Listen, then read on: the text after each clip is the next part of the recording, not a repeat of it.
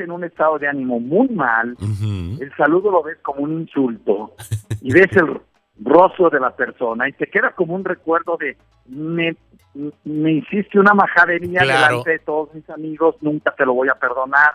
Y van a pasar los años y siempre vas a recordar que esa persona te insultó delante de tus amigos cuando ella nomás te saludó.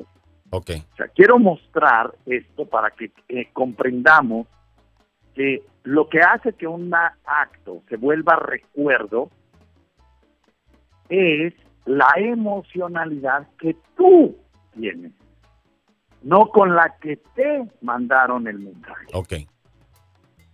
Entonces, esto es muy importante porque puede alguien inclusive, ¡ah! ya ves, en las luchas libres me encantan, este, eh, y entonces estos deportes porque eh, cuando los entrevistan están de y hasta golpes se dan y después se van a echar un drink y se van a, felicitar por la gran pelea que dieron. Exacto. Entonces, ¿qué es lo que sucede? Lo están haciendo muy bien porque a pesar de que hay agresión, emocionalmente saben que esto es un juego, saben que esto es su manera de ganarse el dinero. es un show. Que no le meten emocionalidad Exacto. a los actos de agresión del otro porque saben que forma parte de una actividad profesional.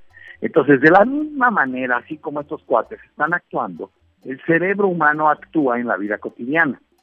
Entonces, ¿qué sucede? Pues que de repente, escucha en esto, por favor. Las cosas que te hacen daño son tu responsabilidad porque te encuentras débil emocionalmente. Una persona con debilidad emocional va a tener más recuerdos. Ahora, si estás débil, pollo, tú díselos a toda la gente que nos escucha. ¿Cuáles son los recuerdos que más vas a volver de tu pasado? ¿Cuáles son los recuerdos nuevos que vas a almacenar de lo que pase hoy en tu día?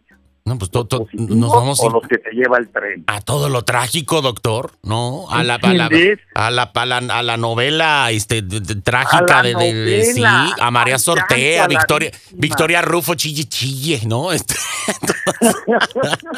Mariana del Barrio. Toda la tragedia, doctor. ¿A qué horas, no? Entonces, necesito que comprendamos que nosotros mismos somos nuestro peor enemigo. Ok.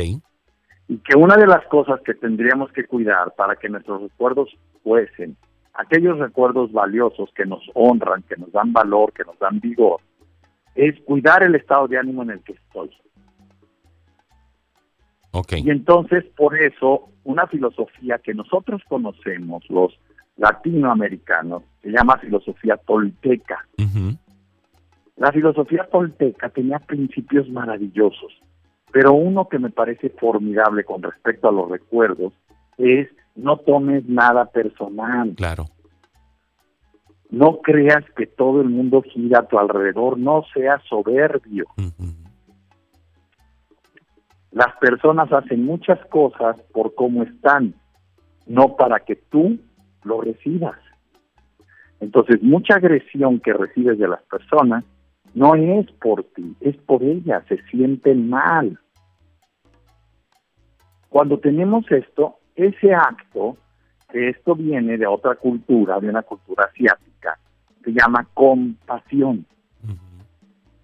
Cuando la gente viene conmigo me dice, es que eso es muy religioso, doctor. No, no, olvídate de que sea religioso, no. Esto funciona. Yo soy un neurocientífico de la conducta humana. Y todo aquello que funciona, lo tomo. Y entonces, ¿qué sucede? Cuando, fíjate qué, interesante, cuando vives una emoción muy bonita, un acto de agradecimiento, el rango de memoria de ese recuerdo bonito, agradecido, que hicieron un festejo, fíjate qué grueso, depende del grado de fortaleza emocional interior que tengas. Ok. Pero es más débil, mucho más débil, la mitad de lo débil, que un acto de dolor. Ok. Porque el cerebro está diseñado con una glándula que se llama amígdala cerebral, que es la que siente emociones y que funciona en 24 Hz. Entonces, el dolor como tal tiene más intensidad porque está diseñado para la sobrevivencia. Es un acto en donde si tú no captas el dolor, te mueres. Exacto. Y entonces, pero, ¿qué sucede? En términos de recuerdos, por eso recuerdas lo doloroso. Y te juega en tu contra y por eso te sientes menos y por eso sientes, eh, tienes malas relaciones y le exiges y juzgas a tus padres, a tu madre, a tu mamá, a tu papá, a tu hermano y por eso juzgas a tus clientes.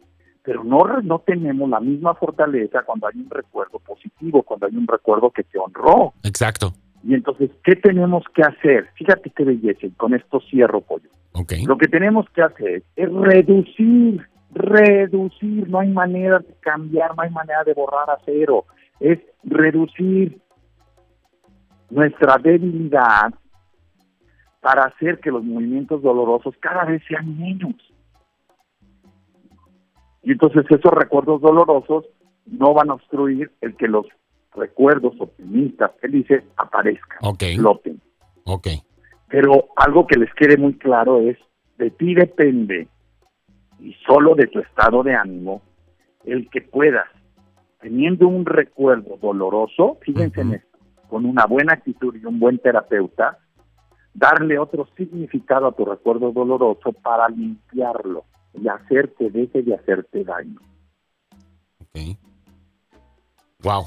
En el libro de, del Timo explico un ejercicio muy chiquitito, pero en mi página web tengo un par de ejercicios gratuitos. Si te metes www.drroch.mx, buscas artículos y ahí vas a encontrar un artículo muy sencillo, muy claro y una práctica para que limpies recuerdos dolorosos. Ay, perfecto, doctor. Ahí está. Entonces vamos a buscarlo, vamos a echarnos un clavado ahí. Eh, quienes tengan el libro del Timo, eh, pues bueno, también que le echen un ojo, también está ahí a la venta en todos lados. Por favor. Este, está en Amazon, está en, Amazon. la página web, está. Ya próximamente estoy, eh, va, me lo va a publicar Editorial Porrúa. Ok. Entonces en todas las librerías Porrúa lo van a encontrar, pero ténganme paciencia, en eso estamos, en un par de meses ya sale. Perfecto, doctor. Pues te mandamos un fuerte abrazo. Te seguimos en todas tus redes sociales como arroba drroch oficial para que podamos estar ahí en contacto contigo. Un abrazote y muchísimas gracias.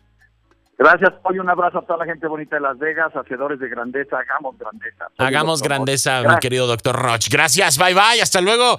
Ahí tenemos al doctor Roch. ¡Oh, qué interesante lo que nos planteó el día de hoy! Hay que ponerlo en práctica, hay que comenzar a hacerlo a la voz de ya. Continuamos con más. ¿A quién vamos para arriba?